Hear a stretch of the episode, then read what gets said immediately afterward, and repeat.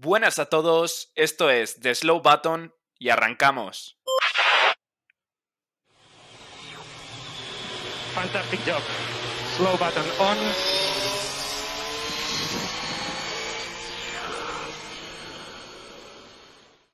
Bienvenidos a todos al quinto episodio de The Slow Button. Hacía escasos minutos que terminaba el Gran Premio de Bahrein, primer eh, episodio, digamos, ya analizando en condiciones, pues lo que ha sido un pedazo Gran Premio. Como siempre van a estar acompañándome John Barco. Muy buenas, Javi, ¿qué tal? Y como no, David Porras. Buenos todos, chicos. Chicos, eh, bueno, carrera muy, muy, muy estratégica. De hecho, ha sido más interesante en el nivel estrategia que a nivel acción en pista. ¿Qué os ha parecido? Pues sí, la verdad es que la carrera ha sido, como comentabas, muy estratégica, ¿no? Sobre todo hemos visto muchas estrategias de undercut, eh, unos equipos que lo planteaban, otros equipos que se veían obligados a responder a esos undercut, y como dices, mucha estrategia, eh, mucho saber manejar esos neumáticos, y, y, bueno, pues la verdad es que nos ha dejado una carrera muy emocionante este, este primer Gran Premio de Bahrein. Sí, básicamente eso. Creo que hay bastante igualdad tanto en el grupito de arriba como en el grupito medio. Entonces la estrategia va a ser este año un papel diferenciador, creo yo. Bueno, eh, me parecería adecuado poner un poco en contexto a nuestros oyentes, sobre todo, pues cómo, cómo venía planteándose este fin de semana desde el viernes. Así que, bueno, eh, decidme, ¿qué, ¿qué pasaba el viernes? Pues mira, si quieres te voy contando rápidamente lo que teníamos el viernes. Ahora me complementará mi compañero David si se me olvida alguna cosita. Pero vamos, el viernes teníamos las la primeras eh, fases de, de práctica. Eh, bueno, salían los coches a rodar dos semanas después de lo que fueron los, los test que también se realizaron en estos circuitos. Veíamos sobre todo eh, que los Mercedes parecían ya haber olvidado esos problemas tan graves que, que asustaban un poquito en esa pretemporada. Y pero lo que sobre todo veíamos es que los Red Bull iban realmente bien, con ritmos de vuelta muy buenos, ¿no, David? Sí, eh, se confirmó un poco realmente lo de todo lo que vimos en los test, menos el CEO de Mercedes, que estaban muy atrás, pero luego se vio que evidentemente los problemas son, tienen problemas, entre comillas, porque no están a un segundo del resto como todos los años, y están segundo y tercero, pero evidentemente iban bien. Y el Red Bull, que más allá del ritmo, eh, se nota un coche eh, bastante fácil de llevar, porque tú mirabas las onboard de, de Verstappen y de Hamilton y no tienen nada que ver. Sí, a mí me gustaría, bueno, te iba a hacer un apunte solamente, Javi, perdona que te interrumpa. También eh, apuntar que McLaren también iba bastante rápido en, estos dos, en estas dos prácticas. En la práctica 1 del viernes por la mañana, Norris conseguía meter su coche en la tercera posición y en la segunda práctica lo conseguía meter hasta en la segunda. Así que el McLaren también rindiendo bastante bien este año.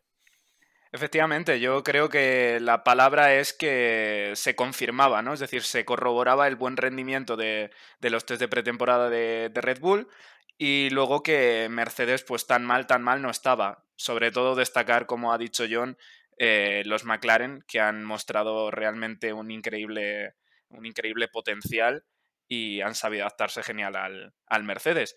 El sábado había más de lo mismo y en los libres 3 pues pudimos ver efectivamente ya como eh, donde una tanda en la que ya se supone que estás con el coche listo para clasificación, es decir, con rendimiento puro, pues eh, evidentemente ya se podía ir eh, vislumbrando un poco cómo iba a ser la clasificación.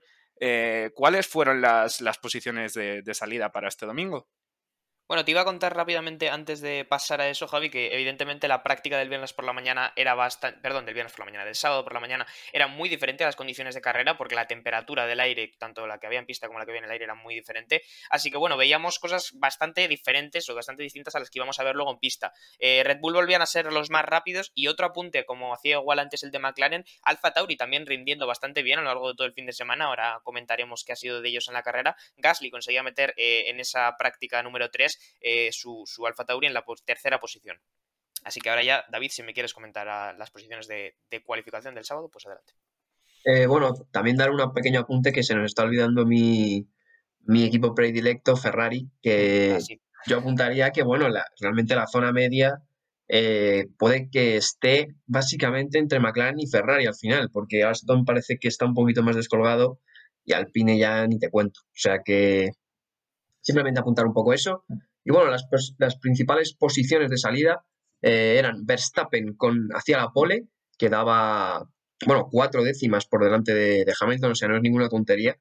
Después eh, Hamilton, Bottas, después salía Leclerc, después, si no me equivoco, salían los dos McLaren, no, Gasly, perdón, con Gasly, Gasly, salía, además Gasly ha tenido un pequeño problema en la carrera, un toque que le ha fastidiado la carrera porque encima clasificó con medios a, la, Q, a la Q3. Eh, Gasly quinto y luego ya sí salían los, eh, los McLaren, después salía Carlos, Alonso y en décima posición Stroll, eh, no sé si queréis que siga diciendo un poco desde atrás. Bueno, solamente comentar, comentar tal vez que en Q1 los que, los que, bueno, los que quedaban fuera eran Ocon, Latifi, Vettel, sobre todo sorprendiendo, eh, eh, Schumacher y Mazepin. Vettel que tenía cierto problema con una bandera amarilla de Mazepin, trompeaba la curva 1 y esa bandera amarilla le entorpecía un poco, le retrasaba lo justo como para que no le diera tiempo a eh, colar una vuelta suficientemente buena como para entrar en esa Q2. Y luego de, en Q2 los que quedaban fuera eran Sergio Pérez, también sorprendía que, que el piloto mexicano se quedara fuera eh, Giovanazzi, Tsunoda, también con algo de mala suerte, Raikkonen y Russell. Y después ya David ha comentado las 10 primeras posiciones. Efectivamente, eh, decir que hubo un problema al final con Sebastian Vettel, que fue penalizado y empezaría este domingo la carrera desde la última posición, pues justo por lo que comentaba John, hubo un trompo de, Mazepin. Eh, bastante criticable, bueno, pues eh, los hechos que llevaron a, ese, a ese trompo, pero bueno, eso es opinión personal y pues con tres puntos de la superlicencia también eh, de sanción para Vettel. Y bueno, susto, susto también de, Carlos Sainz, que pensamos que ni siquiera iba a poder pasar a, Q2, porque de repente, eh, bueno, pues eh, tuvo ciertas vibraciones a raíz de haber pisado un piano de, de, manera demasiado violenta, digamos, y el coche decidió apagarse, hubo un pequeño apagón electrónico. Por suerte consiguió arrancarlo, llegar al boxes y estar listo para la Q2. luego decía en la Q3 que no, la falta de experiencia y, un fallito en la, primera curva hizo que no, tuviese ese ritmo que, por cierto, había estado demostrando tanto en Q2 como en Q1. Vamos, en Q2 quedó primero, o sea que, bueno, de verdad que Carlos, increíble adaptación al Ferrari.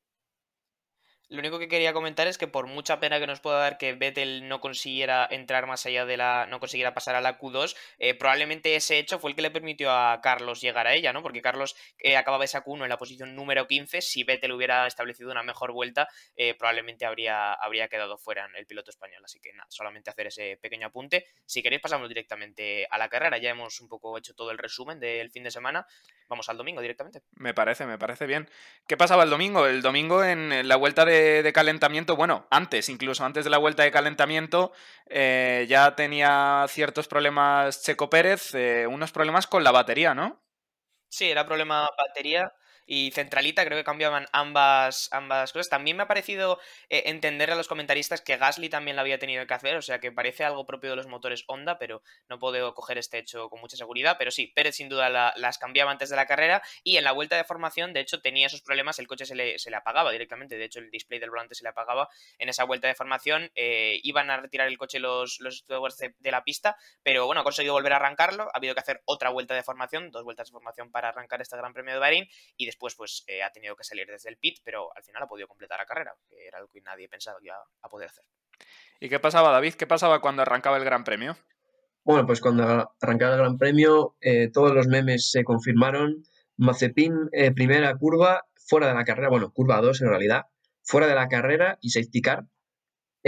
bueno, un trompito se le iba desde atrás a la salida de la curva 2, como le pasó a Kimi el viernes y le ha pasado a algún que otro piloto.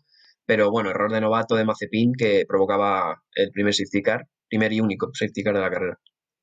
Efectivamente, eh, sobre todo eh, parece que el Haas es un coche bastante complicado de llevar porque, bueno, eh, con peor suerte Mazepin, pues sí, acabó en el muro, pero su compañero Mick Schumacher simplemente unas vueltas más tarde, pues también trompeaba a la salida de la, de la curva 4, así que bueno, parece ser que es un coche bastante inestable de la parte trasera sobre todo, que se, están, se está yendo el culo.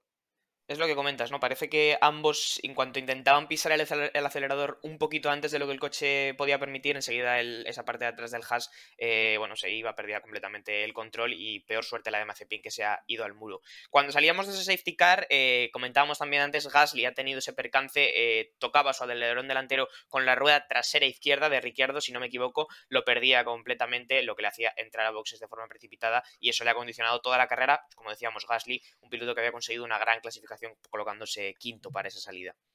Así es, y además, en mi opinión, no solamente truncaba el destino de la carrera de Gasly, sino que ahora me decís vuestra opinión, pero desde luego que ha pasado algo muy sorprendente, porque eh, a raíz de ese incidente se sacaba el safety car, pero esta vez virtual, y, y a mí me parece que se supone que con un safety car virtual, recordamos, se tiene que reducir la velocidad un 40% y se deben mantener las distancias, se, debe mantener eh, pues, los segundos que tenía respecto al coche de, enfrente, hay que seguir un delta. Y la verdad es que cuando se relanzó la carrera, aparte de que ha sido un safety car virtual bastante corto, cuando se relanzó la carrera me parece que había más distancia de la que había cuando se sacó el safety car y me parece que eso también truncó el destino de la carrera de Carlos, que desde entonces entonces, bueno, pues habría un, hueco entre, entre el grupo en el que estaba y el grupo de adelante y digamos que se quedaba un poco como encerrado con, con Lance Stroll. ¿Qué os ha parecido a vosotros esto? Pues mira, yo sobre los Virtual Safety Cars eh, no me gustan en general, casi nunca. Entiendo que es una herramienta útil, pero casi nunca me gustan. Creo que son difíciles de entender, difíciles de explicar. Ah, pueden estar bien de vez en cuando, pero tienden a pasar estas cosas, ¿no? Como las, como las eh, circunstancias en las que se, por las que se rigen no son tan estrictas como que literalmente haya un coche verde delante de todo el grupo de coches dirigiendo, que por cierto hemos podido ver ese Aston Martin que entra de Safety Car este año por primera vez. Pues las circunstancias en las que se mueve son un poco más variables y entonces pueden pasar las cosas que tú comentas, ¿no, Javi? Que que bueno, hay unas regulaciones de sí, mantén la velocidad al 40%, eh, mantén el delta, pero siempre las cosas son más flexibles y se dan esos errores que comentas. Sí, bueno, básicamente eh, tampoco me había fijado mucho, pero sí que es verdad que en estos casos es mejor pecar de, conservador que no de, de, pasarse, porque sí que es verdad que son más flexibles las, las regulaciones mientras no te pases, porque como te pases ya te han metido una penalización. Son más flexibles en el sentido de que, bueno, puedes ir regulando más el tiempo y tal. Así que yo creo que Carlos ha preferido, que tampoco lo sé, porque no, no me he dado cuenta, la verdad, pero si en ese caso está más lejos, yo creo que habrá preferido pecar de conservador que no de, de por si acaso le metieron una penalización, vaya, de agresivo. Sí. Bueno, pues eh, justo a partir de ahí eh, empezaba la estrategia. Se veía una zona media muy, muy, muy igualada. De hecho, bueno, salvo porque había esa pequeña brecha entre el grupo de, Carlos Sainz que lideraba Lance Stroll y el grupo delante, el grupo en el que estaba Norris y Leclerc, por ejemplo, pues eh, han sido todo el rato vueltas eh, con coches eh, haciendo trenecito, todos con el DRS abierto y eso simplemente conlleva a que, bueno, pues donde se jueguen de verdad la carrera sea en los boxes que ha habido bastantes estrategias y como ya adelantaba John, eh, algunos undercuts de libro bastante bonitos. ¿Qué, os, ¿Qué os comentáis sobre esto? Bueno, yo te quería apuntar eh, algo que estaba yo tomando en mis notas. Me han gustado mucho la, eh, bueno, el trabajo que han hecho los dos McLaren, la verdad. Creo que desde esa zona detrás del podio, desde esa quinta y sexta posición que estaban en las primeras vueltas, estaban dando mucha guerra. De hecho, han sido los coches que más hemos visto adelantar, aparte del Red Bull de Pérez. Eh, Norris, de hecho, en la vuelta 9 se ponía cuarto, adelantando a Leclerc, un adelantamiento bastante bonito. Y al final Norris, de hecho, se ha conseguido llevar esa cuarta posición. Así que apunte concreto sobre los McLaren, que creo que han tenido muy buen rendimiento hoy. En cuanto a la estrategia un poco, eh, bueno, Alonso vemos que Alpine y Alonso eran los primeros que lanzaban ese undercut, a Lance Stroll en concreto. Bueno, al principio salía bien, porque salía muy, muy pegado a Leclerc incluso, pero luego, eh, evidentemente, Stroll se ha defendido, los McLaren y los Ferrari han entrado también, pero luego el Alpine ha ido cayendo en ritmo, en picado, y al final, pues no ha resultado mucho esa estrategia que, que pretendía Alpine, vaya. Eh, pero luego sí, los demás en la zona media, eh, los, los, que primero se habían defendido, luego han atacado y viceversa, pero más o menos se ha mantenido un poco la, el ritmo, vaya. Efectivamente, yo creo que se puede sacar eh, una conclusión, por lo menos de, la primera mitad de carrera, y es que, vale, pues si bien vimos en clasificación un Ferrari muy fuerte y un Alpine, digamos no fuerte, pero que sabemos que en manos de un buen piloto, un piloto como es Fernando Alonso, pues puede clasificar en la posición en la que llegó a alcanzar, P 9 recordamos, pues eh, en carrera se, se confirma, bueno, esas sospechas de que no iban a ser tan fuertes en ritmo de carrera como sus rivales directos. Eh, bueno, pues en el caso de Ferrari, McLaren y Alfa Tauri, Alfa Tauri que no hemos podido ver brillar hoy por los incidentes, pero desde luego se ha visto un McLaren muy, muy, muy fuerte. Sí, comentar también lo que decíamos antes. Alpine ha sido un poco el que ha comenzado toda esa estrategia de, de los undercuts y ha habido una serie de equipos que estaban a su alrededor en las posiciones que han tenido que contestar de alguna manera, ¿no? Alonso creo que entraba en la vuelta 12, eh, ponía medios, intentaba un undercut a Stroll que al final conseguía. Eh, para, este momento ya Verstappen y Hamilton se estaban acercando, se estaban alejando del resto de los grupos, ya se colocaban a unos 5 segundos de, la tercera posición, que si no me equivoco en ese momento era para botas. Y también en esa vuelta 13, como digo, respondían a, esa entrada eh, algo pronta de, Alonso, pues Norris, que entraba en la vuelta 13 a por medios, hacía vuelta rápida a la salida, de hecho, vuelvo a remarcar ese gran rendimiento de los McLaren. Stroll también entraba por medios, Leclerc también entraba por medios, y bueno, pues como digo, eh, todos reaccionaban a la carta que les había tirado Alpine con esa parada. Eh, Hamilton entraba en la 14 a por duros y Ricciardo también a por medios, por hacer un resumen de todo ese trajín que hemos tenido de, paradas hacia la vuelta 14. Bueno, recalcar un poco la de Hamilton, porque creo que ha sido la clave de la carrera, sinceramente, porque el Mercedes no, iba tan rápido como el Red Bull. Eh, Verstappen iba más rápido que Hamilton primero le sacaba tiempo y luego le ha, acabado recortando. Y esa parada de Mercedes es la que le ha dado la vida a Hamilton, en verdad, porque luego eh, ha tenido problemas con, las ruedas, ha tenido que gestionar, pero al final es lo que le ha hecho llegar al final con, con la vida a Hamilton, que al final le ha salido perfecto.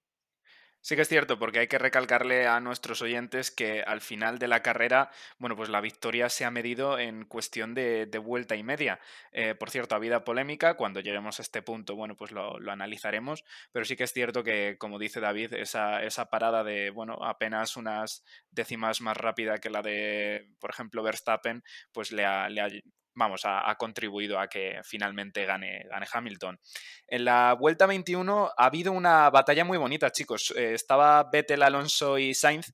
Eh, bueno, pues como decía, era el grupo en el que se había quedado eh, Sainz con, con, su Ferrari y esto ha conllevado a que hayamos visto una batalla muy bonita entre los dos españoles y Vettel con, con su Aston Martin. Sí, bueno, yo te quería comentar que hemos pasado rápido por esa parada de Hamilton que decíamos en la vuelta 14 por duros. Decía David que, claro, ha sido un poco la clave por la que luego Hamilton igual ha llegado tan apurado al final, pero ha sido una estrategia que en el momento en el que se ha aplicado ha funcionado realmente bien, porque ha puesto a Verstappen en, bastantes problemas. Ha puesto a Verstappen en una primera posición eh, con unos neumáticos medios, si no me equivoco, que ya empezaban a desgastarse y en un momento en el que básicamente no podía parar, porque si paraba estaba eh, asegurando completamente que Hamilton le, le iba a pasar con unos neumáticos duros que iban a durante muchas vueltas. Así que en ese momento a Mercedes esa parada le ha funcionado muy bien y como digo, a Verstappen le ha puesto en un problema. Es verdad que luego ese rendimiento de los neumáticos pues a, Hamilton al final le ha hecho sufrir, pero, pero en el momento en el que se ha aplicado era una estrategia realmente buena. Sobre lo que me comentabas, David, hemos, esto, Javier, hemos visto una pelea muy bonita entre Vettel, Alonso y Sainz, con, varios adelantamientos entre los tres. Eh, de hecho, si no me equivoco, eh, Alonso y Sainz adelantaban los dos a Vettel en la curva 1 después de utilizar DRS después de esa recta. Eh, después se devolvían el adelantamiento y Alonso quedaba en la última posición. Bueno, hemos visto varios adelantamientos enlazados y una, una, batalla muy bonita, la verdad. Muy de karting, muy de karting. Lo que te gusta a ti, ¿eh? Efectivamente. bueno, la verdad es que la carrera ha estado continuamente eh, envuelta en este tipo de, adelantamientos, en este tipo de batallas, porque, vale, sí hemos analizado esta batalla, bueno, pues por comentarla, porque ha sido muy icónica, ¿no? Tener a Vettel, Alonso y Sainz ahí luchando, pero por adelante también sucedía lo mismo, no quizá con tantos adelantamientos, pero, insisto, ha sido una carrera eh, que, en la que se han seguido los coches, al menos los grupos en los que solía haber tres o cuatro coches, pues todo el rato eh, muy, muy seguidos. Ha habido un, incidente, David, entre... ¿Qué, ha sido? ¿Ocon y, Vettel? Y Vettel, sí. ¿Qué ha pasado? bueno, a ver, Vettel ha ido de más a menos. Salía muy atrás. En la primera vuelta o en la segunda creo que ya estaba el 14, del 20 al 14, o sea, lo estaba haciendo muy bien. Y de hecho en la batalla con Alonso y con Sainz ha estado durante dos o tres vueltas incluso defendiéndose con unos neumáticos de 21 vueltas bastante antiguos. Y ya finalmente ha bloqueado una vez y ha empezado a caer en picado y su carrera ahí yo creo que ha ido a peor. Y básicamente en, un adelantamiento de Ocon, al final de recta, eh, Ocon no ha movido el volante, literal, o sea, se ha quedado en el sitio. Y Vettel se lo ha llevado por delante y luego ha empezado a gritar por radio que, hacía Ocon cambiando la dirección y, Ocon, o sea, no ha movido ni el volante, básicamente. Pero bueno, error de ahí de Vettel que ya te digo, creo que de más a menos en la carrera. Eso es, otra persona que tampoco ha tenido demasiada suerte, bueno, quizá eh, de esto no, dependía de, este piloto. Eh, ¿Qué ha pasado con la, rueda de botas y esa parada de 10 segundos? Pues sí, la verdad es que ha sido también bastante mala suerte en ese momento. No es que haya afectado mucho al resultado final de la carrera, pero entraba Botas a boxes a cambiar ruedas y esa rueda delantera derecha no quería salir de, su sitio, cuando ya de hecho habían bajado el coche, han tenido que volver a subir el coche a los gatos. Eh, una parada, el coche ha estado quieto unos 10 segundos, si no me equivoco, una parada que ha sido muy larga. Como digo, no ha afectado al resultado final de la carrera, pero bueno, en ese momento sí que yo creo que habrá generado algo de ansiedad dentro del garaje de Mercedes. Eso es. Y bueno, para que los espectadores que quizá dejasen de ver la Fórmula 1 cuando Alonso se retiró, no se preocupen porque la Fórmula 1 sigue siendo igual eh, con Alonso, que parece que entra en su primera carrera de la temporada después de, estar dos años sin, pisar los paddocks y los circuitos de Fórmula 1 y en la vuelta 34 se tiene que retirar por un problema de frenos traseros. La verdad es que eh, a mí me ha llegado al corazón. ¿Qué, ¿Qué os ha pasado a vosotros?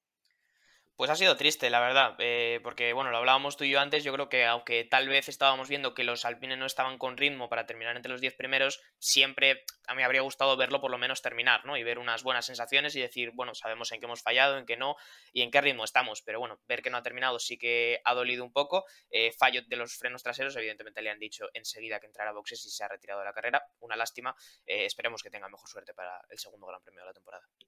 Sí, yo, bueno, yo más que doler, realmente no me ha dolido porque estaba viendo que el Alpine iba bajando todo el rato posiciones y, me dolía casi más eso. Pero sí que es verdad que no es que me haya dolido, sino que me, digamos, creo que había sido bueno para Alonso acabar la carrera porque ha hecho unas 34 vueltas o algo así, pero habría sido bueno también para ir cogiendo bien físico, experiencia y, y, un poco irse adaptando más al coche, ¿no? Así que yo creo que en ese sentido es malo para él por, por el rodaje, digamos, que ha tenido pero bueno, también estaba bajando bastantes posiciones y, bueno, si era lo más seguro retirar el coche, pues mejor. Eso es.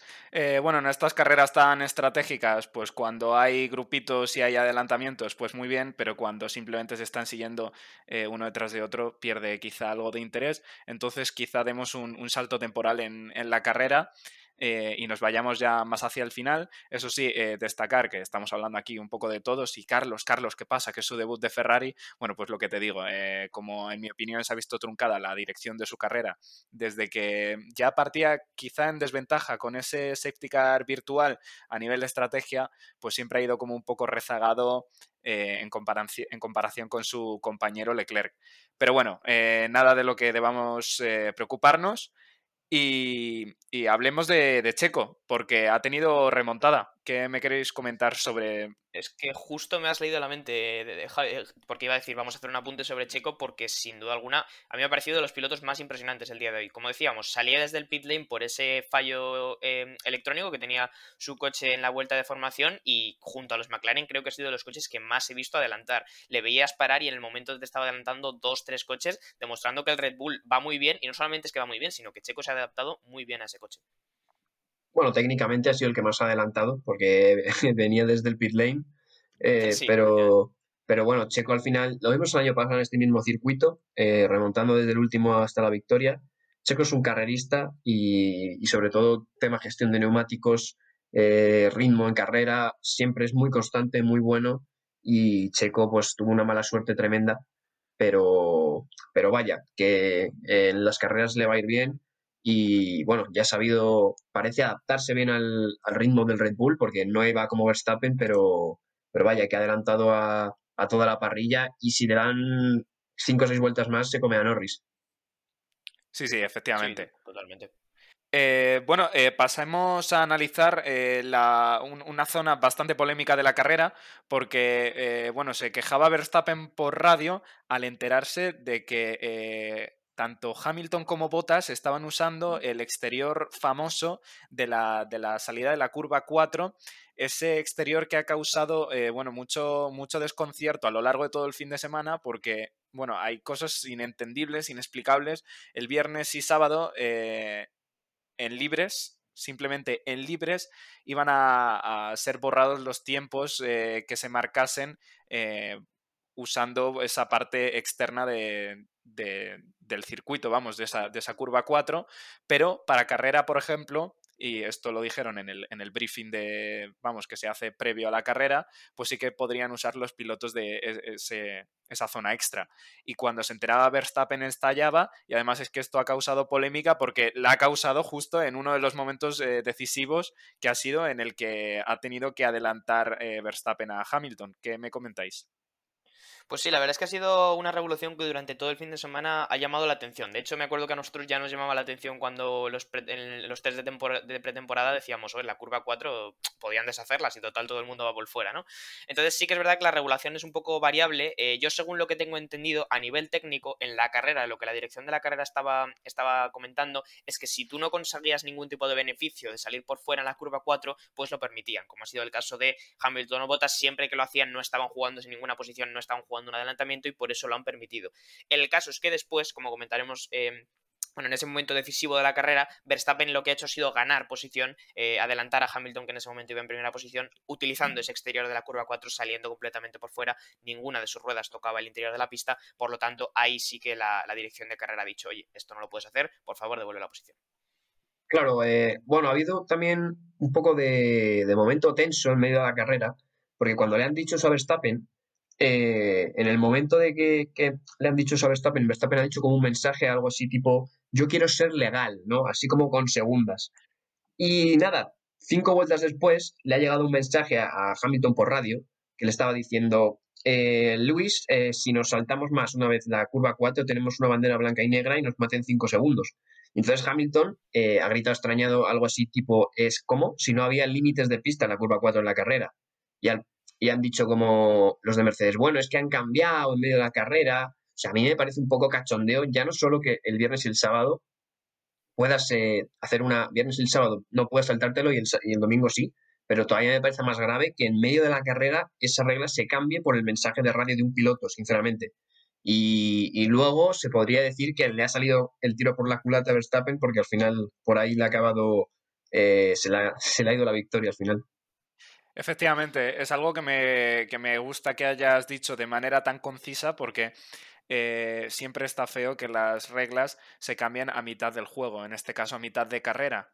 ¿Cómo es posible que eh, antes de, la primera mitad de, esta carrera pues se puedan pasar las cuatro ruedas más allá de, la zona gris, es decir, del asfalto, y luego a raíz de, un comentario de una radio de Verstappen, de repente no, se puede hacer? La verdad es que bastante extraño. Luego eh, me gustaría decir no solo me parece que eso ha estado mal por parte de, la FIA, es decir, de, los que están ahí eh, dirigiendo la carrera, los directores de carrera, pero también me parece que un piloto no solo tiene el deber de ir rápido eh, o exprimir el coche por un circuito, sino también de leerse el reglamento. Eh, me refiero a Max Verstappen, que estos los pilotos se lo suelen mirar muy bien para saber, bueno, ya sabéis, la Fórmula 1 siempre es ir al margen del reglamento. Al límite. Exacto. Uy, perdón, al margen, al límite, perdón. Eh, y Verstappen, y Verstappen me extraña muchísimo que no se haya enterado de que se podía ir por fuera de la curva 4. En ese sentido, bastante mal por, por Verstappen. Pero bueno, oye, opiniones. Bueno, de todas maneras, no quiero que concentremos todo el duelo Verstappen-Hamilton, que sin duda ha sido intenso a lo largo de la carrera y uno de los más emocionantes en este mismo momento. Si me permitís el atrevimiento, yo creo que todo este duelo empieza alrededor de la vuelta 40, con 16 vueltas para el final. Eh, Verstappen entraba por duros con la estrategia de, bueno, con esos mismos neumáticos, ir a terminar la carrera e intentar adelantar a Hamilton en pista. Salía segundo a 8,5 segundos de Hamilton y llevaba unos neumáticos duros que eran 10 vueltas eh, más jóvenes. Y yo creo que ahí es donde ha empezado el duelo que después hemos ido viendo eh, hasta el mismísimo final de la carrera, eh, con Verstappen recortando segundos vuelta tras vuelta. Eh, creo que hemos visto un pilotaje muy bueno por, parte de los dos, muchísima calidad técnica y sobre todo lo que yo decía cuando empezaba este, que os comentaba cuando empezaba este, este fin de semana, espero que aunque Hamilton gane, se lo tenga que, se lo tenga que sudar, tenga que sufrir un poco y así creo que ha sido, porque al final hemos visto un Hamilton que estaba sufriendo mucho con los neumáticos muy desgastados y el que Verstappen le estaba poniendo auténticamente contra las cuerdas. Eso es. comentar una cosilla eh, bueno, por cierto, John, eh, gracias por, por, retomar el tema de dónde ha empezado este duelo, porque si fuese por David y por mí nos hubiésemos ido ya, hubiésemos terminado el podcast casi. No, pero eh, quería deciros, eh, este, bueno, para, para, los oyentes o los espectadores que estén diciendo, sí, sí, mira que Red Bull va muy bien, que sí cuatro décimas en clasificación, pero Hamilton sigue ganando. Bueno, eh, quería deciros que es la primera carrera y no solo es la primera carrera, sino que es un circuito de motor. Eh, ya sabemos que, bueno, sí, ahora mismo quizá no sabemos cómo están eh, de igualdad el motor Honda comparándolo con el de Mercedes, pero si algo triunfa en lo que hace Red Bull es el chasis. O sea que, bueno, a lo largo de la temporada estoy seguro de que veremos, bueno, en algunos circuitos más dominancia por parte de Red Bull y en otra parte de, la temporada, eh, pues circuitos en los que Mercedes va a tener que sufrir tanto o más como, sea, como ha sufrido Hamilton hoy. Sí, eh, eso, es... Bueno, te dejo, a ver, te dejo hablar, David, que si no, es que yo pues, me, gusta muchísimo hablar, así que nada, te dejo, David, a ti. Eh, sí, nada, recalcar eso, que eh, la diferencia realmente de motor no la sabemos porque parece que el motor andaba bastante, bastante bien este año, pero yo creo que este año Verstappen va a ganar muchas carreras y, Hamilton va a tener que, lo que hemos dicho, currárselo mucho y bueno, a eso la prueba de hoy. para mí Hamilton ha pilotado, vamos, yo voy haciendo un pequeño spoiler, yo lo pondría, lo estoy pensando, pero lo pondría de MVP, porque realmente en clasificación, que en las mismas condiciones, digamos, le he sacado cuatro, cuatro décimas Verstappen, y en carrera, con unos neumáticos diez vueltas más, más viejos y, y con un coche que parecía peor, aunque sí que es verdad que Verstappen tenía un problema con el diferencial, pero le estaba quitando más o menos eso por vuelta. Ha habido alguna vuelta que le ha quitado un segundo, pero más o menos eso por vuelta y aguantar así durante 10-15 vueltas eh, tiene su mérito. Eso es cierto, es algo que no hemos comentado, pero eh, Verstappen ya desde la primerísima vuelta venía quejándose de lo que según él decía eh, problemas de, con, el acelerador que al final han resultado ser problemas con el diferencial, es decir, cuánto bloqueo de, diferencial. Bueno, son aspectos técnicos que no, quiero aburrir a nadie con ellos. Pero bueno, que a, saber eh, en cuánto ha afectado esto en el rendimiento puro de Red Bull. Pero sí que es cierto que ya veníamos viéndolo por las simulaciones de, de tandas largas, que vale, que si bien en clasificación, pues quizá el Red Bull metía ese extra que nos tenía acostumbrados a Mercedes en, otras temporadas, pero que este año tiene Red Bull, pues en, tandas largas estaba la cosa mucho más igualada. Pero de todas formas, oye, em, hemos visto a un Verstappen que no, quizá no ha contado con la mejor estrategia y luego siempre ha terminado estando cerca, cerca de Hamilton. Pero eso sí, como dices tú, David, increíble Hamilton que eh, para los que dicen, no, es que yo con el Mercedes también gano, bueno, pues fíjate lo que acaba de lograr Hamilton, ¿eh? que es aguantar a un tío duro de roer como es, como es Verstappen.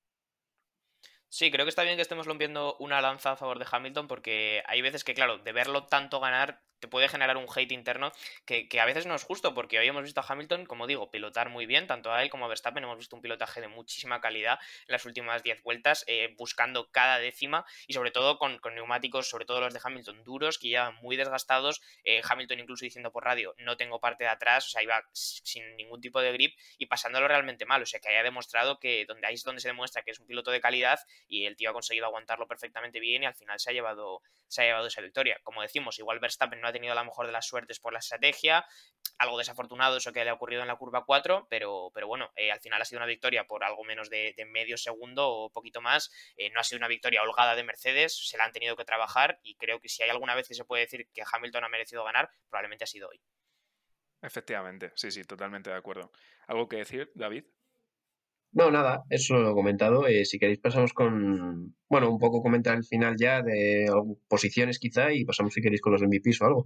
Sí, bueno, pasamos a las posiciones, pero eh, me gustaría detallar una cosilla, porque sí que es cierto que es que esta carrera eh, ha tenido como muchas ramas, ¿no? O sea, nos podemos desviar en, varias zonas o partes de la carrera, nos podemos desviar por, por varias ramas, y una de ellas es eh, cómo mm, se ha vivido el duelo cuando Verstappen y Hamilton han llegado. Sé que más o menos lo hemos comentado, pero ha habido un momento pánico, un momento tensión, en el que, bueno, pues creíamos que ya estaba, cuando Verstappen había adelantado a Hamilton, ya está Verstappen ha ganado la carrera y no, ha habido un momento que, no sabíamos muy bien qué estaba pasando cuando unas curvas más adelante ha tenido que dejarle pasar, pero claro, eso es lo que hemos entendido al final, porque los mensajes por radio han salido a la luz.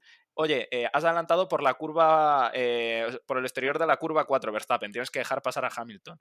Pero cuando todavía no había salido el mensaje a la radio, todo el mundo pensaba que, había pasado algo con el motor de, Verstappen. Así que bueno, así es como se ha vivido. La verdad es que una carrera muy, muy intensa. Y ahora sí, eh, decidme cómo, ha quedado al final la parrilla. Pues mira, te lo digo muy rápidamente. La primera posición, como comentábamos, se la ha llevado Lewis Hamilton, que solamente le ha sacado 7 décimas a Max Verstappen en esa segunda posición. Eh, Valtteri Bottas conseguía la tercera posición muy, muy, muy lejos de la cabeza de carrera, pero sí que entraba en las últimas vueltas a poner blandos para conseguir una vuelta rápida, para conseguir ese puntito extra que sabemos que, que da la vuelta rápida.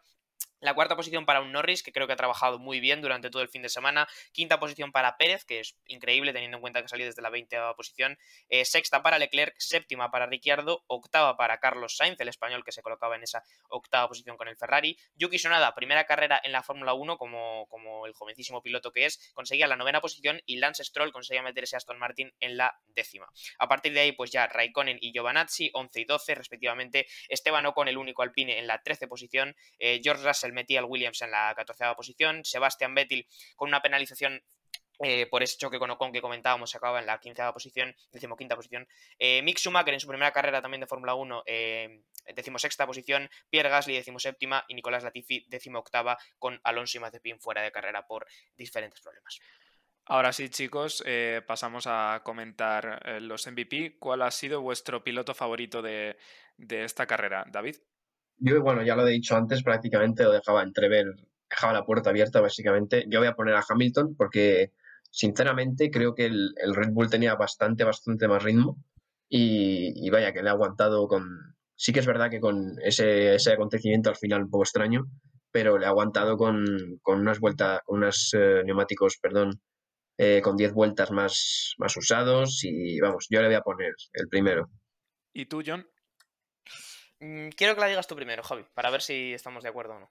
yo creo que te, dejo, testigo. Vale, perfecto. Bueno, pues si bien en la porra yo me cebaba con McLaren, eh, creo que aquí ha habido alguien que no se le ha dado la importancia eh, suficiente. Y este piloto ha sido Norris, que salía por detrás de Ricciardo y ha aguantado como un jabato las, las, últimas vueltas y al final ha conseguido llevándose una meritoria cuarta posición. Así que para mí esa. Más que nada porque Hamilton, bueno, sí está muy visto, pero también ha cometido un fallo que se ha salido, se ha pasado de frenada. Así que perfecta, perfecta la carrera no ha sido y además eh, Norris nos ha dado un genial espectáculo con Ricciardo en las primeras vueltas sin chocarse, mucha limpieza y ya está. Pues mira, justamente te decía que lo desvelaras tú primero porque yo estaba, yo dudaba entre varios, ¿eh? porque yo creo que ha habido varias personas que han hecho grandes carreras hoy. Norris estaba entre, entre ellos, Verstappen también ha hecho creo que un trabajo increíble. Por estar un poco en desacuerdo con vosotros, yo creo que se lo voy a dar a Pérez. Creo que ha hecho una gran carrera, adaptándose todavía como está un coche nuevo como es el Red Bull, que desde luego va muy deprisa, ha adelantado muchísimo saliendo desde, desde el pit lane y ha conseguido una quinta posición me parece súper meritoria, así que yo el MVP hoy se lo doy para al piloto mexicano. Genial. Pues si os parece, chicos, bueno, creo que hemos hecho un más que eh, genial resumen del fin de semana, no solo el fin de semana, sino en profundidad ya esta carrera. Así que, ¿qué le decimos a nuestros oyentes? Yo, vamos, les digo que, muchas gracias, como siempre, por, por, estar ahí escuchándonos y que no se olviden de que a pesar de que el próximo fin de semana no hay Fórmula 1, eh, sí que les vamos a traer, como siempre, como prometimos, pues un, programa algo más, más relajado y luego ya volveremos en, dos semanas para, analizar la, siguiente carrera. Así que, bueno, si queréis eh, decir algo más, añadir algo más. Bueno, apuntar, apuntar una cosa que no son dos semanas, eh, tenemos hasta el 18 la siguiente carrera, o sea, son sus cuatro semanitas de parón. Vaya, no, no, lo sabía. Pues son cuatro semanitas de parón sin Fórmula 1 eh, nos han puesto un poco el, pincho y luego ya viene la comida. Va a tardar un rato la comida todavía en venir. Eh, perdón, David, que te interrumpa muy rápidamente, pero em, creo, que te, creo que estás equivocando. ¿eh? Creo que las matemáticas igual vas a tener que volver a hacer la EBAU porque el 18 de abril es dentro de dos semanas, efectivamente. O sea, quiero decir, unas, bueno, técnicamente dentro de tres. No, ninguno, ninguno hemos hecho las matemáticas en la EBAU bien porque es, es técnicamente dentro de tres. Quiero decir que hay dos semanas, entre medias. La semana, la semana del 4 y la semana del 11 que son dos domingos, no tendremos Fórmula 1, no tendremos Gran Premio, pero como decía eh, Javi, estaremos aquí con, un podcast distinto, un podcast temático, y luego el día 18 ya sí que volvemos con la segunda, con la segunda carrera de esta temporada, que si no me equivoco, igual me pillo los dedos, creo que es en Italia. Y mola. igual me, he notado, sí, pues es en Imola, efectivamente. Así que sí, tres semanas hasta que volvamos a correr, hasta que volvamos a ver los monoplazas correr, en las dos semanas que hay por el medio, día 4 y día 11, tendréis podcast de The Slow Button, pues con otros, con otros temas variados. Eso es. Pues nada, chicos, eso es todo. Eh, si había alguna duda sobre si había opiniones diferentes dentro del podcast que pueden realizar tres amigos, las hay. Uno ha dicho dos semanas, otro ha dicho cuatro y otro tres. Así que opiniones muy variadas. Eh, muchísimas gracias, John. Nada, muchas gracias, eh, Javi. Me voy a estudiar unas poquitas de mates porque no sé contar, ¿vale? Genial. Yo también. Y muchísimas gracias, como no, David. Pues muchas gracias y bueno, nos vemos estas semanas y hasta Imola. Genial, esto ha sido todo por hoy, chicos. Adiós. Muchas gracias por escuchar este podcast de The Slow Button. Puedes seguirnos en Spotify para no perderte ningún episodio y también en nuestras redes sociales para enterarte de todas las novedades. Hasta la próxima.